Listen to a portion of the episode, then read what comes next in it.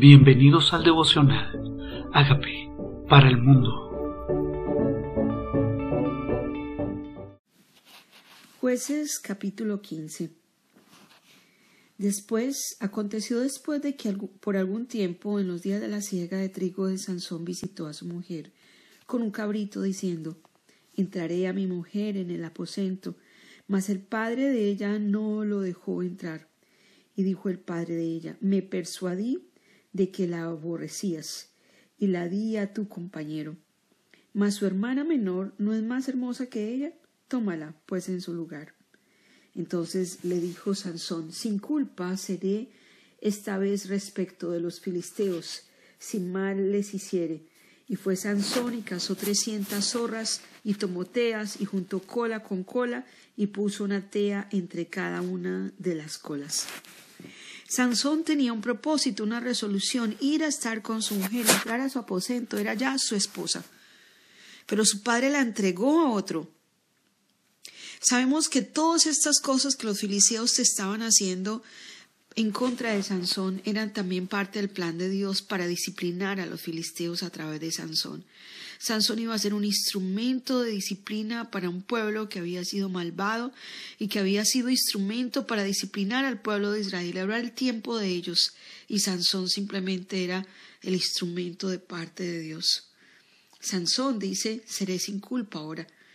Cogió trescientas zorras, tomó teas, juntó cola con cola, puso en una tea entre cada dos colas, Después, encendiendo las teas, salió las zorras en los sembrados de los filisteos y quemó las mieses amontonadas y en pie viñas y olivares. Y dijeron los filisteos, ¿quién hizo esto? Y les contestaron, Sansón, el yerno de Tinateo, porque le quitó su mujer y la dio a su compañero. Y vinieron los filisteos y la quemaron a ella y a su padre. Sansón no pensaba que esto iba a pasar. Pero los filisteos se enteraron que fue por el problema que había entre ellos, por la situación que había familiar, que ellos fueron realmente el problema que causó que Sansón hiciera esto. Entonces Sansón les dijo, ya que esa así habéis hecho, juro que me vengaré de vosotros y después desistiré y los hirió cadera y muslo con gran mortandad, y descendió y habitó en la cueva de la peña de Etán. Entonces los filisteos subieron y acamparon en Judá y se extendieron por Leí, y los varones de Judá les dijeron, ¿por qué habéis subido contra nosotros? Y ellos respondieron, a aprender a Sansón hemos subido para hacerle como él nos ha hecho. Esto empezó ya una guerra. Ya empezó una situación donde estaba ya los filisteos en contra de Sansón, pero no era ya solamente con Sansón, sino con los hijos de Judá donde él habitaba. ¿No sabéis que los filisteos dominan sobre nosotros? Los de Judá fueron a la cueva donde estaba Sansón. Le dijeron, ¿no sabes que tú, tú que los filisteos dominan sobre nosotros? ¿Por qué nos has hecho esto? Y él respondió, yo les he hecho como ellos me hicieron. Ellos entonces le, dijeron, nosotros hemos venido para prenderte y entregarte en manos de los filisteos. El objetivo de los de Judá no era defender a Judá o utilizar esta oportunidad para pelear en contra de los filisteos, no era tampoco proteger a Sansón. Realmente el miedo de ellos hacía que preferían entregar a Sansón que pelear contra los filisteos. Y Sansón le respondió, Juradme que vosotros no me mataréis. No solamente te prenderemos y te entregaremos en sus manos, mas no te mataremos. Entonces le ataron con dos cuerdas nuevas y le hicieron venir a la peña. Y así que vino hasta Lejí, los filisteos salieron gritando a su encuentro, pero el espíritu de Jehová vino sobre él, y las cuerdas que estaban en sus brazos se volvieron como lino quemado con fuego, y las ataduras se cayeron de sus manos. ¿Cuál es la clave de la fortaleza de Sansón? Es el Espíritu Santo en la vida de Sansón. Realmente la fuerza no venía de sí mismo, sino del Espíritu de Dios en él. A veces se nos puede olvidar de dónde viene lo que tenemos, la sabiduría, la estrategia, el conocimiento, la gracia, el favor, los dones, las habilidades, las destrezas, cualquiera que sea el instrumento de tu bendición, de tu prosperidad, vino de Dios. Vino por la unción del Espíritu Santo en tu vida. Y fue el Espíritu Santo en que le dio fortaleza física a Sansón. No era su cabello, era la fuerza que venía del Espíritu de Dios en él. Entonces Sansón dijo, dice, y, tomando, dice, y hallando una quijada de asno fresca aún, extendió la mano y la tomó, y mató con ella a mil hombres. Entonces Sansón dijo, con la quijada de un asno, un montón, dos montones con la quijada de un asno, maté a mil hombres. Y acabando de hablar, arrojó de su mano la quijada y llamó a aquel lugar Ramat Helí. Esto es, esto es colina de la quijada. Y teniendo gran sed, clamó luego a Jehová y dijo, Tú has dado esta grande salvación por mano de tu siervo, y moriré yo ahora de sed. Este Sansón reconocía que la fuerza venía de arriba. Dice, tú, tú eres quien ha dado esta gran salvación. Tú eres quien ha usado mi mano para dar esta salvación. Y él reconocía de dónde venía. Tal vez Dios da honra a aquellos que reconocen de dónde viene la honra. Lleva a ciertos lugares a personas que reconocen de dónde viene la bendición. Pero ahora le dice, moriré yo ahora de sed, caeré en manos de los incircuncisos. Entonces abrió Dios la cuenca que hay en Lejí y salió de allí agua, y él bebió y recobró su espíritu y se reanimó. Sansón sabía qué tipo de Dios tenía. Sansón sabía que el Dios que le había dado fuerza para vencer la pelea era también el Dios que le daba fuerza para proveer sus necesidades físicas. Porque a veces nosotros se nos pasa, nos pasa que creemos que Dios se puede glorificar en un área de nuestra vida y no en otra. A veces pensamos, sí, Dios me usa para esto, pero aquella área de mi vida sigue en deficiencia o en carencia. Y aquí está el mismo Dios. Él sabía. Este Dios también se ocupa de mí, mis necesidades. Y Dios abrió agua, salió agua y bebió, y recobró fuerza y se reanimó. Por esto llamó a aquel lugar en Jacore, esto es la fuente del que clamó. Tal vez es tiempo de clamar al Señor en los tiempos de sed. En los tiempos de sed es tiempo de clamar a aquel que es poderoso para sacar aguas de donde no existen. Cuando clamas a Dios, reconociendo que Él es tu proveedor absoluto, Dios abrió una cuenca, una cuenca y salió agua.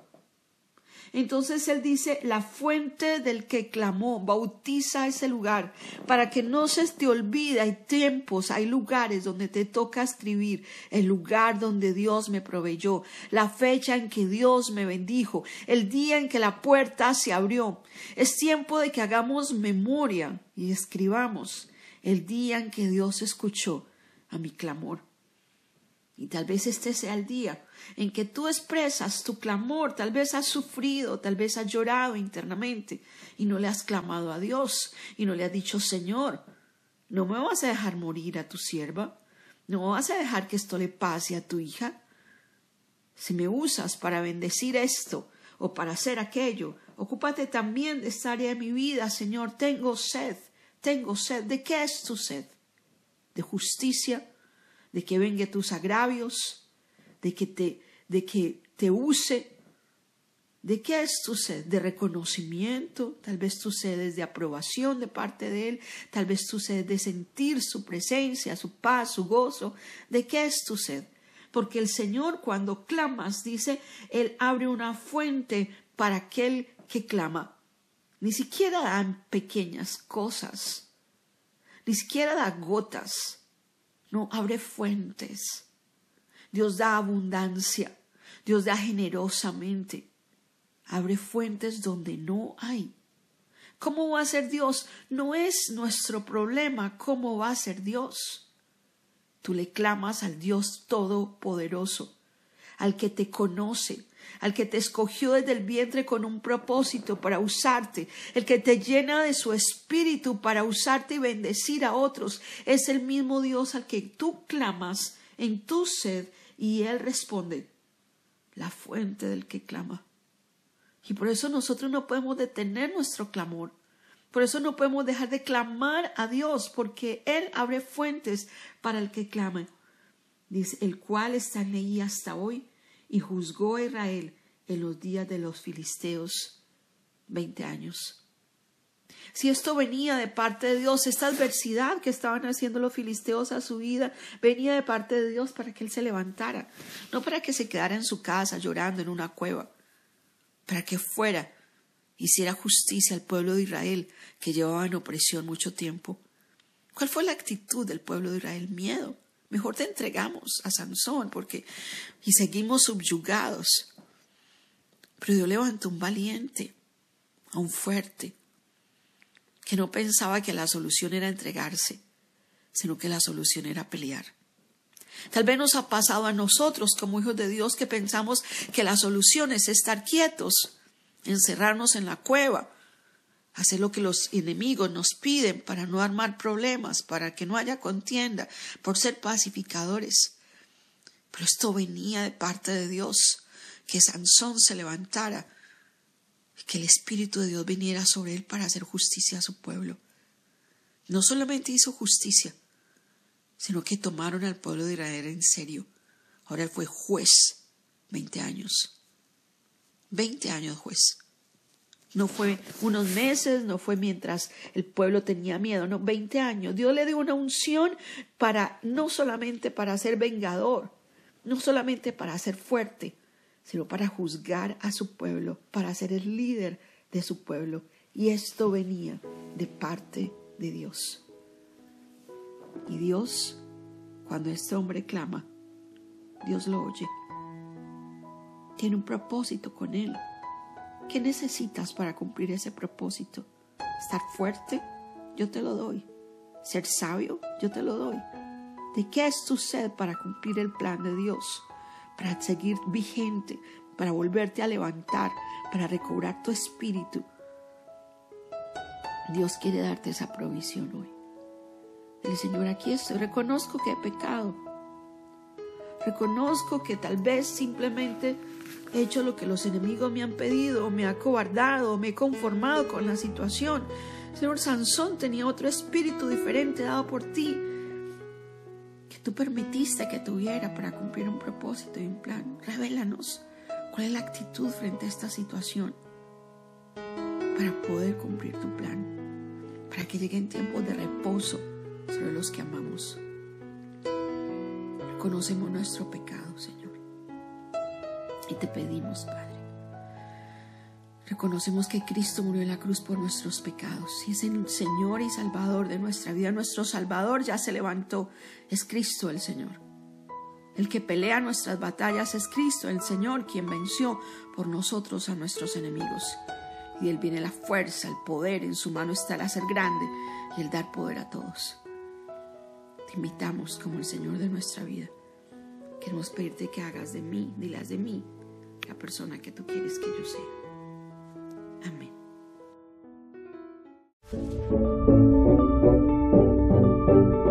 Amigos, queremos que usted sea parte de esta obra que estamos haciendo a través de Agape para el mundo y que este mensaje de Jesús llegue hasta la última de la tierra. Si quieres donar en nuestra página web puedes hacerlo en agapeparalmundo.org o también a través de Cele en agapeoficial.gmail.com. Dios bendiga tu generosidad.